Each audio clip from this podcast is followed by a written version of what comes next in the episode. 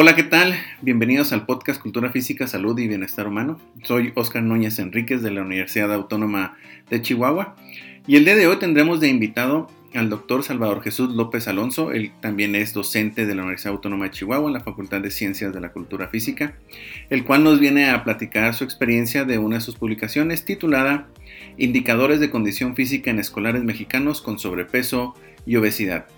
Esta publicación comparte créditos con el maestro Juan Manuel Rivera Sosa, José Buenaventura Pardo Rentería y la maestra María Jesús Muñoz, Dao. Estos también son docentes de la universidad.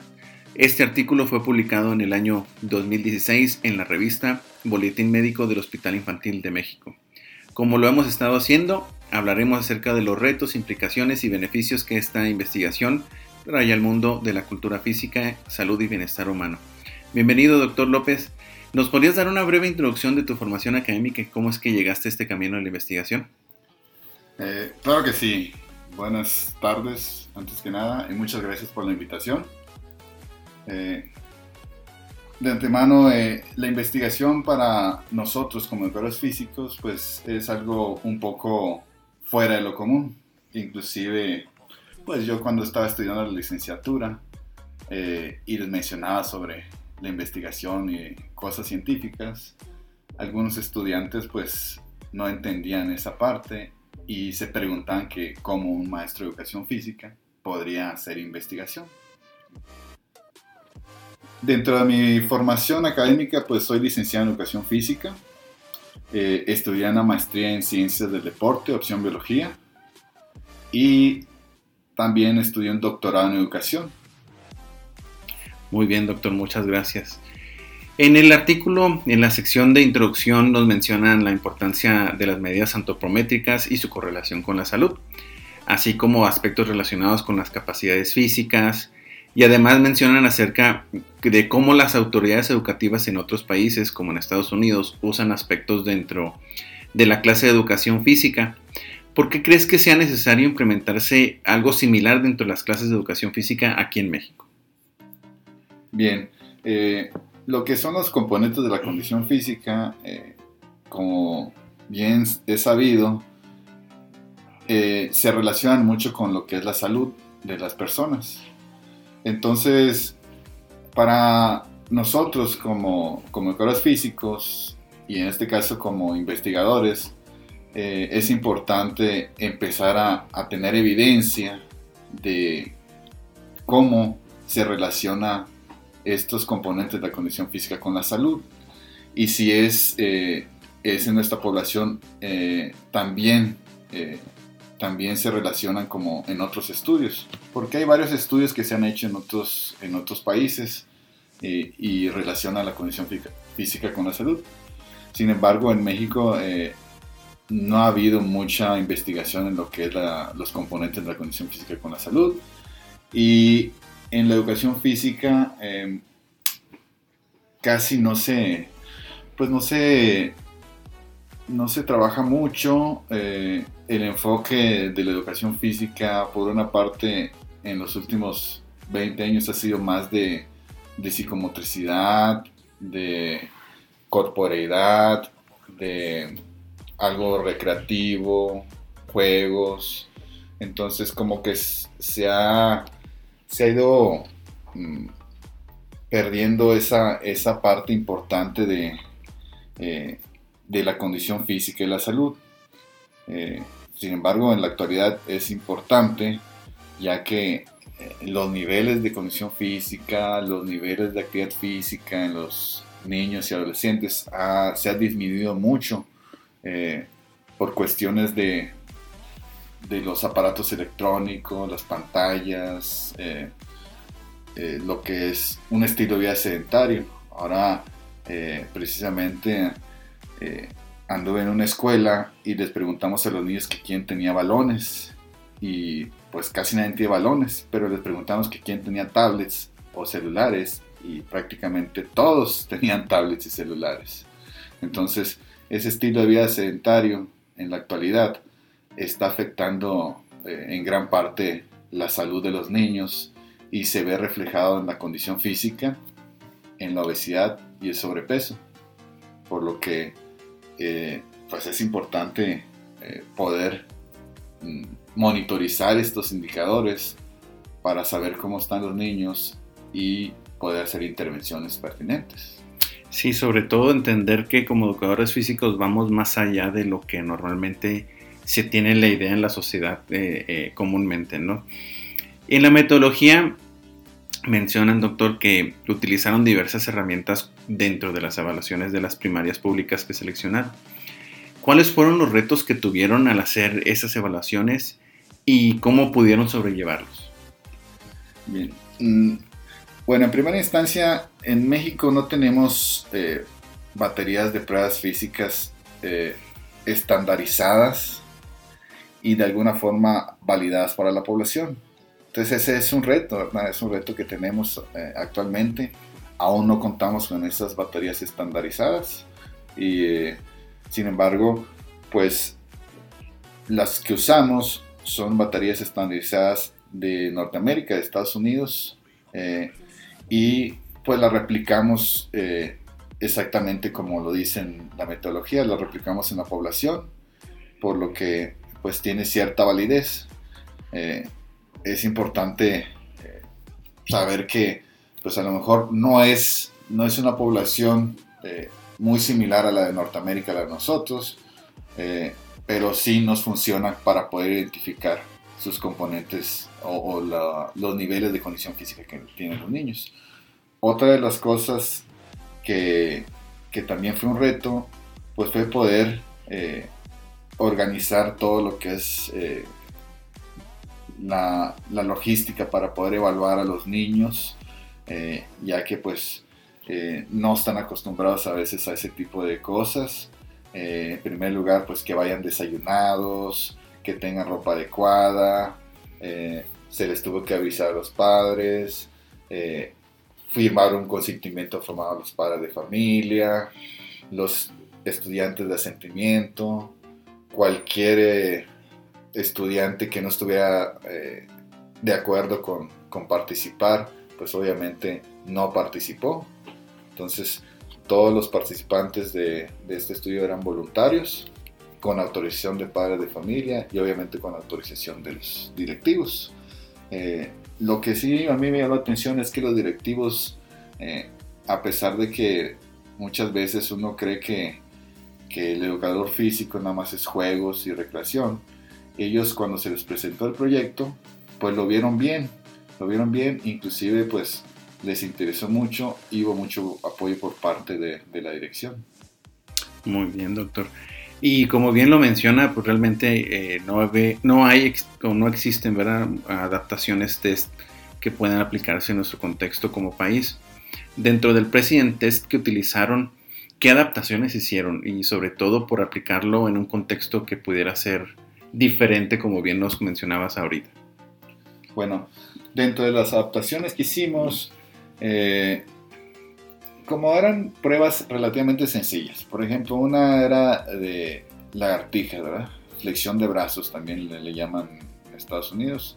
Eh, eh, no hubo una adaptación así, este, pues que marcara la diferencia, porque pues también aquí estamos acostumbrados a hacer ese tipo de, de ejercicios o de pruebas. Sin embargo, sí veíamos que los niños pues están es, mm, no están acostumbrados, no están acostumbrados a hacer este tipo de, actividades. Entonces sí tuvimos que de alguna forma prepararlos, instruirlos para posteriormente poder este, identificar eh, realmente eh, las repeticiones o la, fuerza que, tienen eh, durante esta prueba. En el caso de las abdominales, hicimos ciertas adecuaciones eh, con una prueba que se llama abdominales modificadas, en donde se le sujeta al niño de los empeines eh, y con brazos eh, cruzados al pecho ya hace el abdominal. Entonces, la ventaja de estas pruebas es que pues están estandarizadas y no son muy complejas. Lo complejo es que los niños no están acostumbrados a hacer este tipo de cosas. Entonces sí, como que practicaban primero y ya una vez que tenían más o menos los criterios y, y la técnica adecuada, pues ya aplicamos la evaluación para poder identificar bien la fuerza. Excelente, doctor.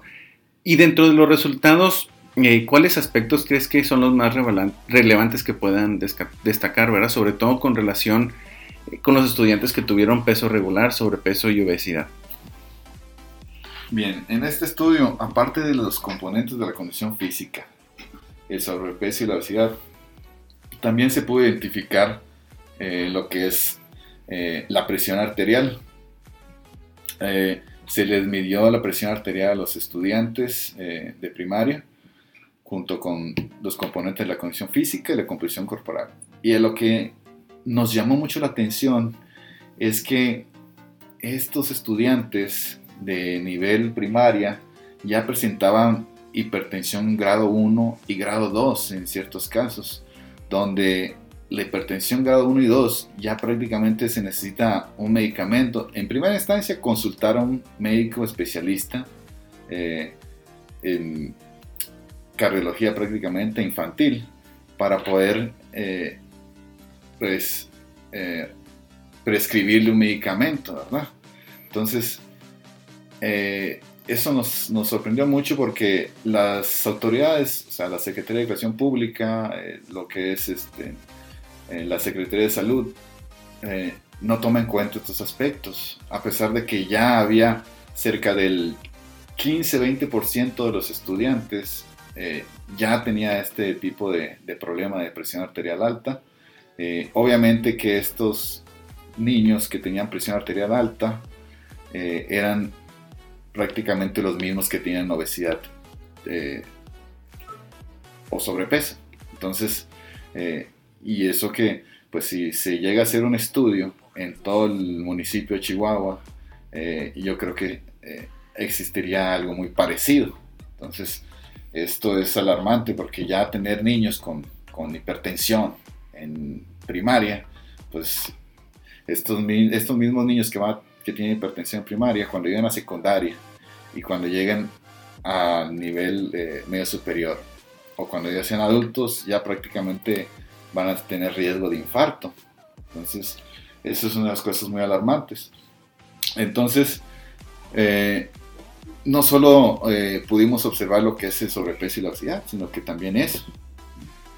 Sí, sobre todo en ese sentido, como un aspecto tan importante como la hipertensión se supone y se piensa que los niños no deberían de, de desarrollarla, ¿no? En la discusión y las conclusiones, doctor, mencionan que hubo estudiantes con pobre desempeño eh, en los indicadores que pudieron aplicar en las pruebas, ¿verdad? Sobre todo en las diferentes correlaciones que se llevaron a cabo. Sin embargo, como docentes de educación física, ¿por qué crees que sea relevante la enseñanza de estos aspectos dentro del currículum educativo? Sí, bueno, una cosa importante que está bien documentada es que eh, las personas que tienen buenos niveles de condición física también tienen buenos niveles de actividad física y tienen menos eh, eh, riesgo a desarrollar sobrepeso y obesidad. Entonces, por consiguiente, si tenemos buenos niveles de condición física, vamos a tener buenos niveles de actividad física y vamos a prevenir el sobrepeso y la obesidad en los niños y adolescentes. Entonces, por eso es, eh, debería ser como que algo importante de tomar en cuenta en la educación física y no solo en la educación física, sino en la educación en general, ¿verdad? Y, también eh, poder trabajar de manera multidisciplinaria con enfermeras, enfermeros, nutriólogos, nutriólogas y eh, también con los mismos pediatras, porque muchas veces eh, no se trabaja así. Bueno, de hecho es pocas veces en, en, nuestro país se trabaja así. Sin embargo, en países avanzados así trabajan la educación. O sea, la educación física tiene que ver con la pediatría, con la cardiología, con la nutrición y con otros, otras profesiones para poder tener mejores resultados. Entonces, yo digo que no solo es trabajo de educar físico, sino que se debe involucrar a más profesionistas para tener mejores resultados. Y precisamente la siguiente pregunta iba en ese camino, ¿verdad? Acerca de cómo, como ya ves bien sabido, sabemos que estudiantes con sobrepeso y obesidad pueden mostrar un, pobre desempeño como fue este, mostrado en este estudio, ¿verdad? Y la siguiente pregunta era, ¿verdad? ¿Cuál crees que sea el impacto de mostrar este estudio y disminuir en un futuro cercano estos índices que van en aumento en niños y adolescentes? Ok, bueno, el impacto eh, principalmente yo digo que fue ese, ¿verdad? De que identificar que hay una problemática de obesidad, una problemática de pobre desempeño en la condición física y sobre todo la problemática de lo que es la hipertensión en niños ya de, de edad primaria. Sí, y sobre todo este, entender tanto factores de riesgo como los beneficios que, que esto conlleva. Pues doctor, por último me gustaría preguntarte este, hacia dónde te diriges ahora, cuáles serían los próximos proyectos. Sí, fíjate Oscar que es algo muy, este, muy importante para mí, no solo quedarme en lo que es evaluar la condición física y ya, ¿verdad? Entonces, por una parte, ya tengo cierta experiencia en la evaluación, de los componentes de la condición física. Eh, me estoy adentrando también en la evaluación del desarrollo motor, que también es importante en los niños. Para que puedan ser activos físicamente, tienen que tener buena, eh, buen desarrollo motor grueso eh, desde la primera infancia y ya poder participar en diferentes actividades físicas. Sin embargo, lo más importante aquí es la intervención. O sea, ya evaluamos, ya diagnosticamos, pero necesitamos poder intervenir de manera eficiente o eficaz en los niños y adolescentes para crear un estilo de vida activo y saludable. ¿Y eso cómo lo vamos a hacer? A través de la educación física. O sea, que el niño sepa por qué hay que calentar, por qué hay que correr, por qué hay que hacer ejercicio de fuerza, cómo se relaciona con la salud, por qué hay que socializar en el deporte, por qué tenemos que este, invitar a otros compañeros a, practicar alguna actividad física, recreativa o deporte, de tal forma que cuando este niño y adolescente ya sea un adulto, él pueda tener conciencia de que ir a pasear al senderismo es algo beneficioso para su salud, para su mente, para su cuerpo. Participar en juegos recreativos o deportivos eh, le va a ayudar a estar en buena forma, a estar saludable, a convivir con las personas. Entonces, el reto es poder educar a estos niños y adolescentes eh, para que puedan desarrollar estilos de vida activos y saludables y no solo entrenarlos, no solo decirles haz lagartijas, haz abdominales, sino que fundamental porque es que tienen que estar en forma, porque tienen que estar haciendo ejercicio. Entonces, ese es el reto para los educadores físicos no entrenar nada más y nada más y ya, ¿sí? sino darle la explicación y darle los fundamentos teóricos, filosóficos y demás para que este individuo, al terminar la educación básica, pueda ser un individuo alfabetizado físicamente y que pueda llevar un estilo de vida activo saludable. Así es, doctor. Pues muchísimas gracias por escucharnos. Los esperamos en el próximo capítulo de su podcast Cultura Física, Salud y Bienestar Humano. Gracias, doctor. Gracias a ti, Oscar, por la invitación. Hasta luego. Muchas gracias.